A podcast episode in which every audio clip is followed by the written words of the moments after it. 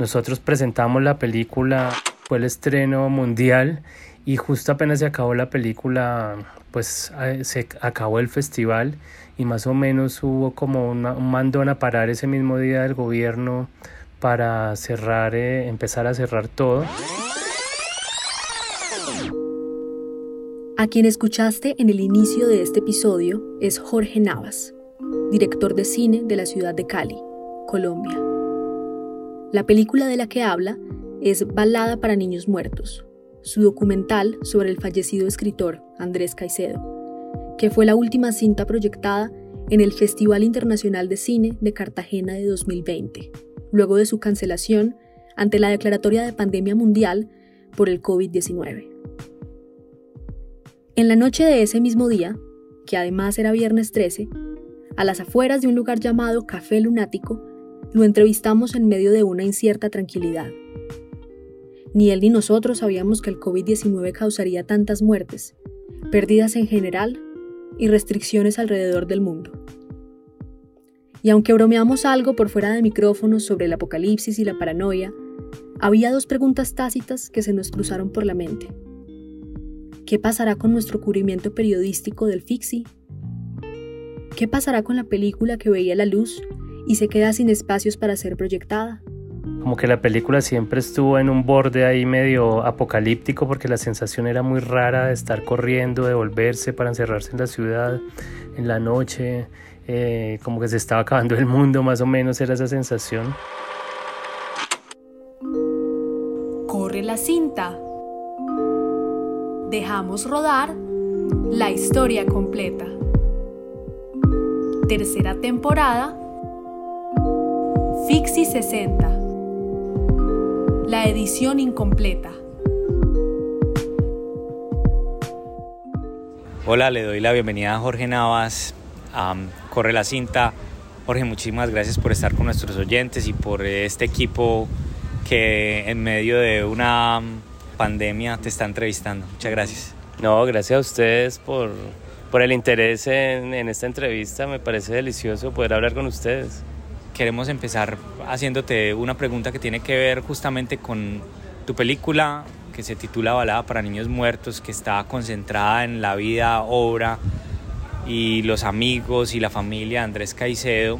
Pues esta película logra mostrarnos esa obra de Caicedo que no son los libros publicados, eh, los guiones, los cuentos de su primera etapa, pero particularmente en, esos guiones de Caicedo hay mucha apocalipsis y ahora estamos como ante el riesgo de este apocalipsis por el virus. ¿A vos qué opinión te merece estrenar tu película en este contexto? No, yo creo que fue el mejor estreno posible sin haberlo planeado eh, pues primero ya era mágico saber que, que en el festival donde íbamos a estrenar la película, una película donde se habla de unos guiones que Andrés Caicedo quería vender en Hollywood a Roger Corman y su sueño era conectarse con Roger Corman y nunca lo encontró y eso le generó una crisis existencial profunda también el no poder vender esos guiones, no poderse como instalar en ese universo donde él quería. Y, eso fue como una crisis fuerte para su muerte posterior, pero el hecho de que estrenaran la película en este festival en el que venía Roger Corman y, que seguramente Roger Corman iba a estar sentado en esa sala viendo la película del chico que 47 años atrás fue a buscarlo a Los Ángeles, era ya mágico y fue una coincidencia, ¿no? Porque en ningún momento ah, pues era muy raro que invitaran a Roger Corman a Cartagena y, sucedió, entonces eso ya era mágico. Después, eh, pues son los 60 años del Festival de Cine, que era como, como una obligación retrospectiva de nostalgia. Y pues como que Luis Espina acaba de morir también, está como en el ambiente como dentro de los amantes del cine, como, como esa ausencia y una ausencia fuerte.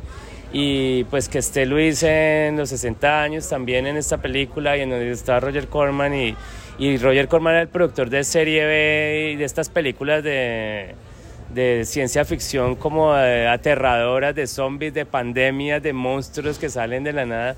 Entonces, haber hecho que la película fuera casi que la película clausura del festival, porque apenas se acabó la película, la gente empezó a prender los celulares y empezaron a ver que las noticias de que se cancelaba el festival eh, y se canceló por una pandemia mundial. Eh, era muy loco porque parecía como una situación de una película de Roger Corman, como unos, unos eh, cineastas encerrados en un teatro o en un festival de cine que, está, que están cancelados y, y en el teatro hay gente con, y con máscaras, eran imágenes surrealistas, ¿no? Entonces digamos que todo ese contexto eh, es muy interesante y muy simbólico y muy rico.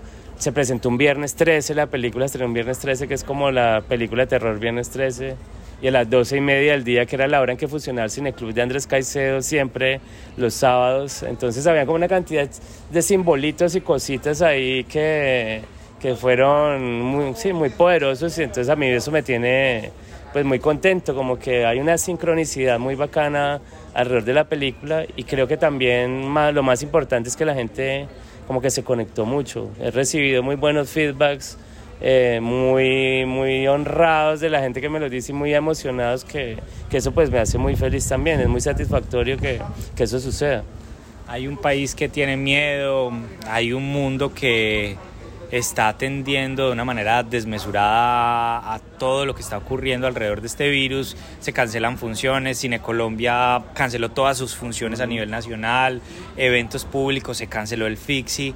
Pero pues a Andrea Natalí que estaba viendo esta entrevista ahorita antes de venir a conversar con vos hicimos con una lluvia de las preguntas, nos decía como que al fin de cuentas dentro de todos los contextos posibles, incluso en este apocalíptico, a uno le dan ganas de decir casi que irresponsablemente menos pandemia, menos paranoia y más cine, ¿no? Ajá. Sí, obvio, como que uno no sabe los niveles de de paranoia, uno no sabe si creer, si no creer, eh, si asustarse, si ir a encerrarse en la casa o, o, si salir a tomarse un trago y nosotros derrumba y el mundo se, se derrumba. Eh, Esa era la siguiente pregunta, pero ahorita nosotros, tomamos. Nosotros derrumba y el mundo se derrumba, eh, es muy loco, ¿no? Y pues sobre todo la situación de terror, es que a mí me, me asombra es como ese, ese paisaje de terror que hay y pues que está muy vinculado a la película también, ¿no? Como a, hablar del terror y el cine horror y, y, la paranoia mundial y lo que se refleja en ese cine de género, ¿no? Eh, hay que retomar ese guiño de todo comenzó por el fin, mientras pues Luis Ospina y todo el combo de Callywood estaban haciendo cine, eh, ese cine pues del que vos sos hijo pues eh, el cine siempre ha estado ahí, a pesar de que el mundo se esté derrumbando, pues finalmente siempre ha estado el deseo de ver y el deseo de gente como vos que ve y hace. Entonces, pues por eso justamente, a pesar de toda esta paranoia, estamos aquí conversando. Terminaste vos como metiéndote como muy pocos a la vida de la obra y a la familia, sobre todo a la familia de Caicedo. Yo creo que esa es una de las más poderosas relaciones de, Balada para Niños Muertos. Nos mostrás un Andrés Caicedo que ni siquiera Alberto Fuguet nos pudo mostrar en su libro. Hablemos de todo ese proceso de los álbumes familiares, de hablar con las hermanas de Caicedo que pues debió ser muy difícil poder conversar con ellas con tantas polémicas que hay alrededor de los derechos de autor, de la obra que se publica, de la que no se publica. Pues digamos que el principal desafío era hacer un documental más sobre un personaje el que supuestamente ya se sabe todo, entonces otro, otra, otra vez hablando de este man, dejen descansar al muerto, dejen morir al muerto. Eh, y pues digamos que yo estaba haciendo una película y tengo como una obsesión o una búsqueda alrededor de este concepto del gótico tropical y del, del gótico tropical como subgénero cinematográfico inventado en Colombia, que es como el único subgénero original nuestro, es como decir la champeta o la salsa choque, son como ritmos originales y eso tiene una belleza y una, un poder. Entonces yo estoy como tratando de explorar eso. Y para la película que iba a ser de ficción estaba haciendo mi investigación propia de, qué es el gótico tropical y grabando personas, eh, haciendo entrevistas y investigando mucho. Y coincidió que me llamaron de Telepacífico para hacer un documental sobre los 40 años de que iba la música, que eso fue hace tres años que se cumplían yo les dije, pues ya se ha hablado mucho de este libro, yo soy fan del libro, lo amo, pero ya está como muy hablado este tema porque no me dejan explorar el ala que yo estoy explorando.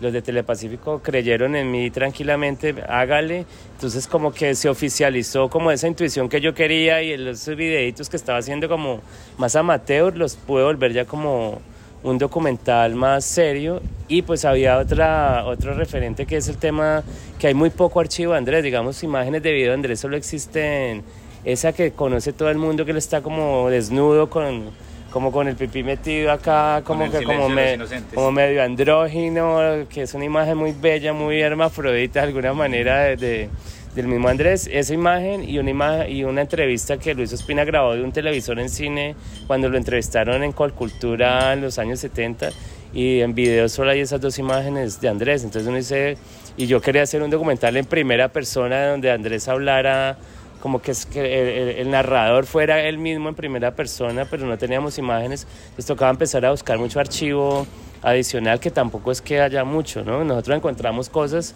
pero, pero ya como raspando la olla de lo que podía de lo que podía haber por ahí y para eso me ayudó mucho Rosario Caicedo, Rosario su hermana eh, tiene un amor inmenso y, y un culto y como una responsabilidad de, de que hacer que los sueños que Andrés tenía antes de morir se, se, cumplan, ¿no? Ella es como una vigilante de sus, de sus sueños y de sus deseos. Entonces, Rosario hicimos afortunadamente una muy bella conexión. Yo me fui a vivir con ella como 10 días a Connecticut, a, a, su casa, y empezamos a buscar libros, a leer, a, a, ver fotos, a ver archivos, y la grababa todo el tiempo, y pues de ahí salieron salieron estas imágenes y sobre todo, pues digamos que lo que más me hizo clic a mí fue cuando ella me contó esas historias de, de sus hermanos que murieron antes y sobre todo eh, eh, el hermano que tuvo espina bífida y que tuvo como una deformidad física y como esa cosa, la deformidad, la monstruosidad, la muerte, eh, el sufrimiento de la madre y después la madre hablando de sus hijos muertos como si estuvieran vivos que se vuelven como que Andrés creció como con unos fantasmas en la casa de como sus hermanos que murieron, pero todavía se hablaba de ellos como si estuvieran vivos, eh, eh, como ese universo fantasmal del niño, para mí fue muy importante y fue como la línea la línea de trabajo que empecé a buscar. Entonces todos los documentos que buscábamos y todo lo que íbamos encontrando y preguntas y entrevistas como que íbamos, estaban, estaban canalizadas hacia ese lugar. Y Victoria y Pilar, que son las otras dos hermanas, pues les hice entrevistas extensas también. Tuvimos muy buena química y buena conexión afortunadamente. En ese momento ellas no habían disuelto la sociedad, ellos tenían una sociedad que se llama Caitela, que es la que maneja los, los, derechos de, de, la obra Andrés, y todavía no eran una sociedad, entonces como que fue fluido y no hubo como que no hubo ningún problema. Entre ellas ah, es famoso que hay como, como no, sé, no, hay, no hay acuerdos claros, pero digamos que para lo que yo hice fue fluido, solo que no las metí tanto en el documental porque como que así pasa con la edición, a veces como que uno empieza a depurar y se va por un tema y ellas no hablaron tanto de ese tema como, como habló Rosario y Rosario sí era la protagonista por todo el tiempo que estuvimos juntos. Pues. Es curioso que estemos en Cartagena para esta entrevista. Si quieres, mírame a ver. Que hoy sea 4 de marzo, que es el 40 aniversario de la muerte de Andrés Caicedo. Justamente aquí en Cartagena, vinimos, aquí a Cartagena vinimos hace 43 años, en 1974, al primer festival de cine que asistimos tanto él como yo.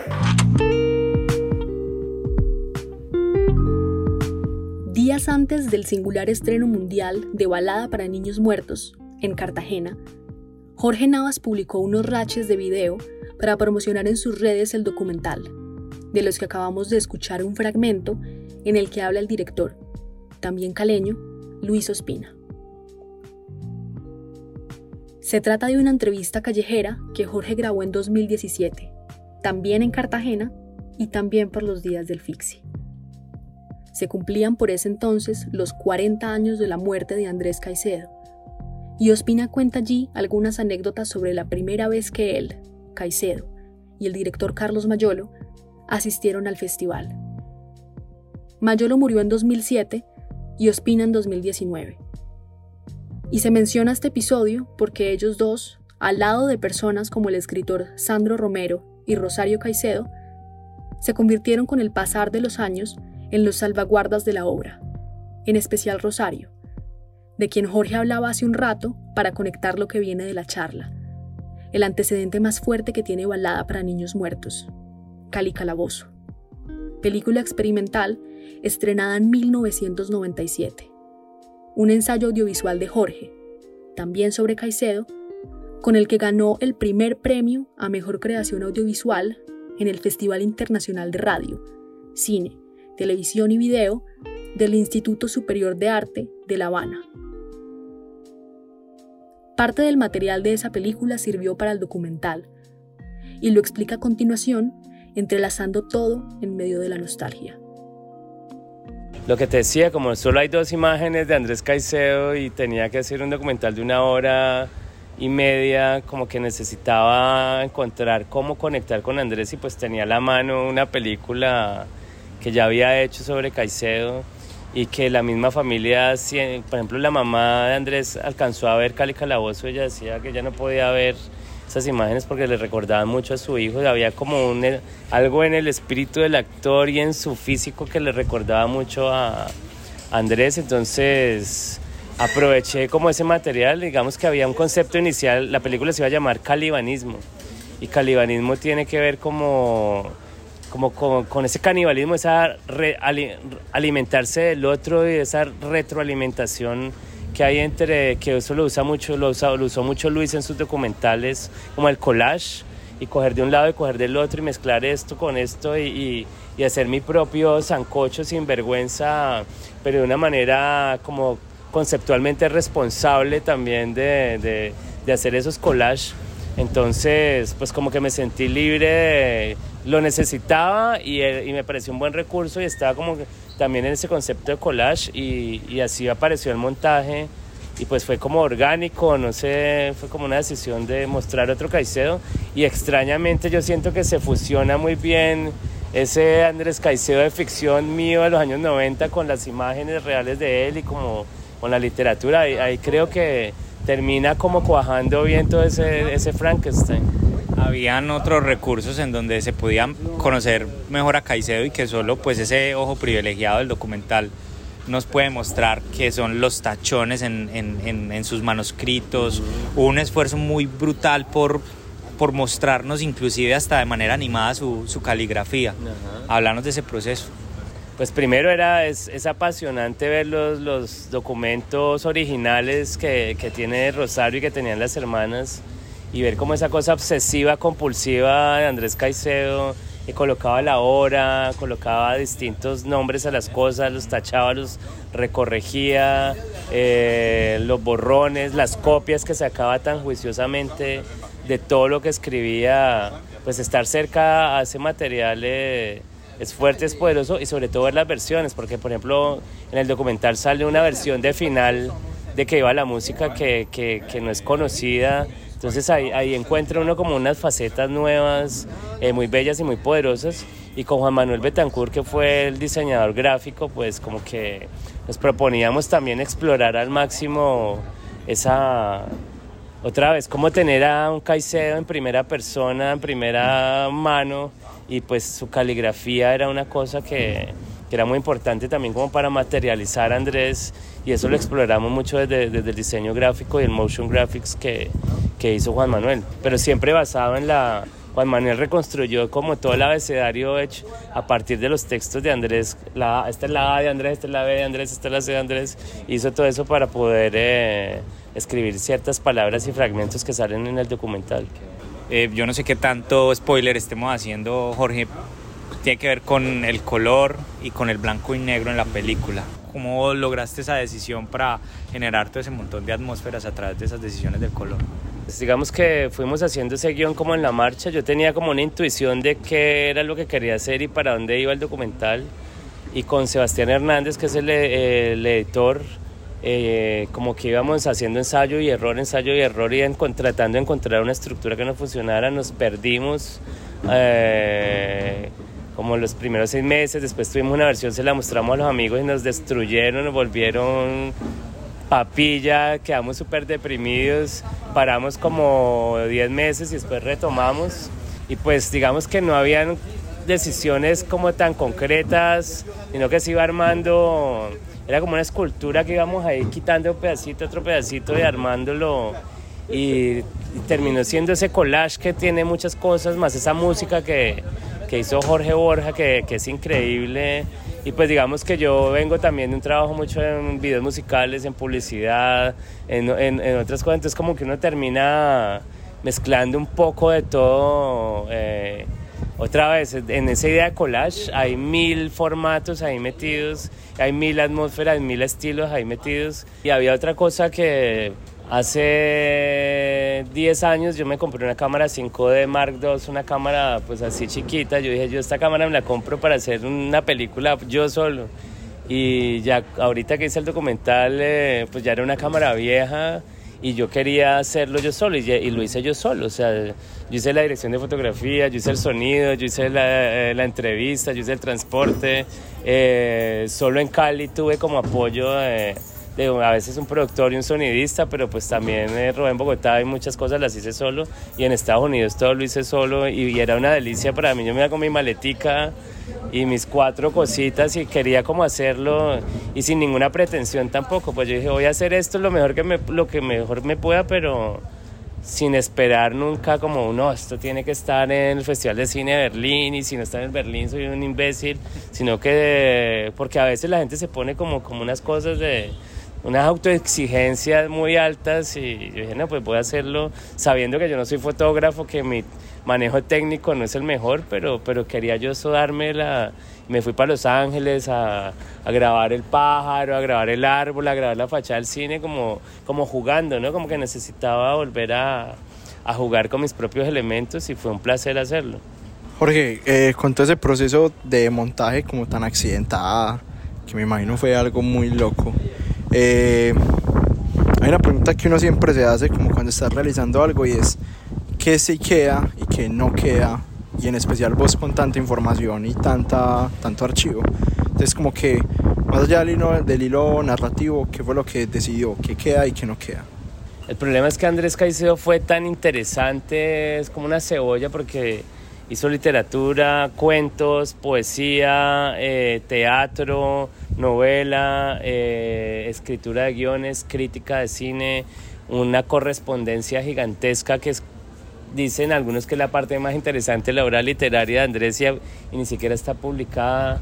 Era un gran gestor cultural, cineclubista, tenía una revista de cine, eh, entonces era un, un, personaje que manejaba muchas facetas y uno quiere empezar a hablar de todas esas facetas y lo que nos tocó fue empezamos a hacer eso y, se nos volvió un monstruo de documental y de, con mil patas y mil aristas y mil tramas y subtramas. Entonces nos tocó empezar a quitar, a quitar, a quitar hasta dejar solo como cine, serie B, eh, tragedia y, y, relación con infancia y eso fue lo que nos, ya como por agotamiento que no nos encontrábamos, eh, fue saliendo solo y se fue depurando en el trabajo de edición en el tiempo, ¿no? Que eso es como coger un una badea esa es con la que sacan oro y darle darle darle darle darle al final queda un poquito y ese es el montaje final, ¿no? Entonces, sí, es como procesos que son a veces difíciles de explicar y uno lo va depurando en, en el camino, en el ensayo y error y en el agotamiento. ¿Cuánto tiempo fue? Yo creo que en general editamos como 10, 11 meses si sumamos todo el tiempo, que es un resto. Es un resto, sí. Eh, Jorge, agradeciendo tu generosidad en estos días de apocalipsis y paranoia. Eh, quería cerrar justamente retomando la sensación inicial de esta entrevista. Tiene que ver con qué modelo diferente que no sean las salas están explorando en estos momentos para, para ver si, si mientras todo esto pasa, pues la película le llega al público, que es donde debe estar.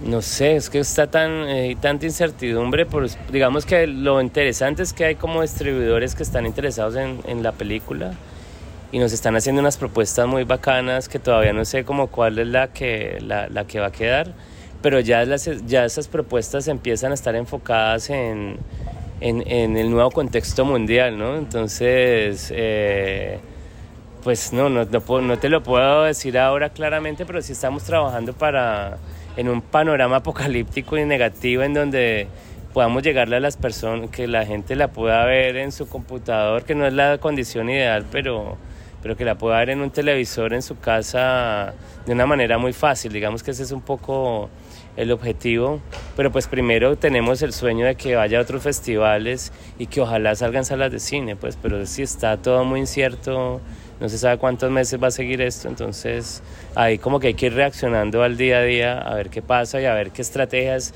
empieza a tomar el cine mundial en general, ¿no?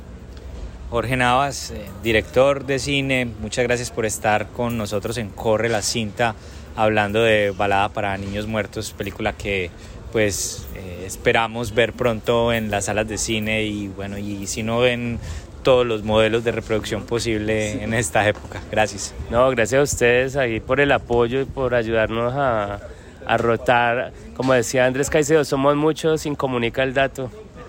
Oye, gracias. Hablamos de nuevo con Jorge cuatro meses después. Quisimos actualizar este episodio sobre lo ocurrido luego de nuestro cubrimiento del Fixi. Le preguntamos qué había pasado con el documental en estos meses. Esta vez nos tocó hacerlo a distancia, sin rones ni cervezas en la mesa, en un ambiente pasteurizado y a través de notas de voz de WhatsApp. Desde su encierro, no ocultó su malestar por toda la pausa e incertidumbre que vive con su película.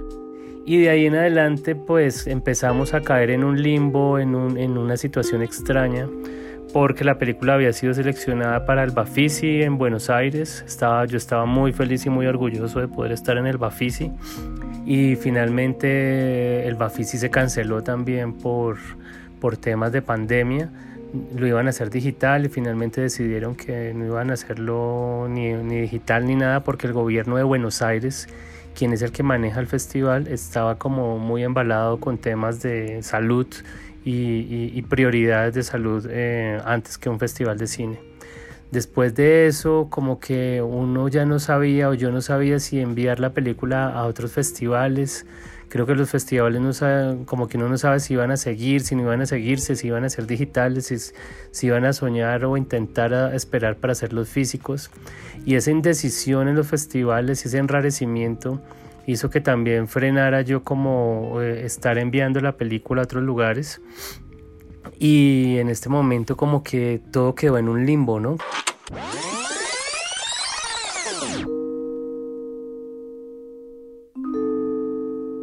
Corre la cinta somos Daniela Henao, David Londoño y Luisa Fernanda Orozco, quien les habla. Nuestros editores generales son Sara Mesa y Alejandro González Ochoa, quien además realizó este episodio.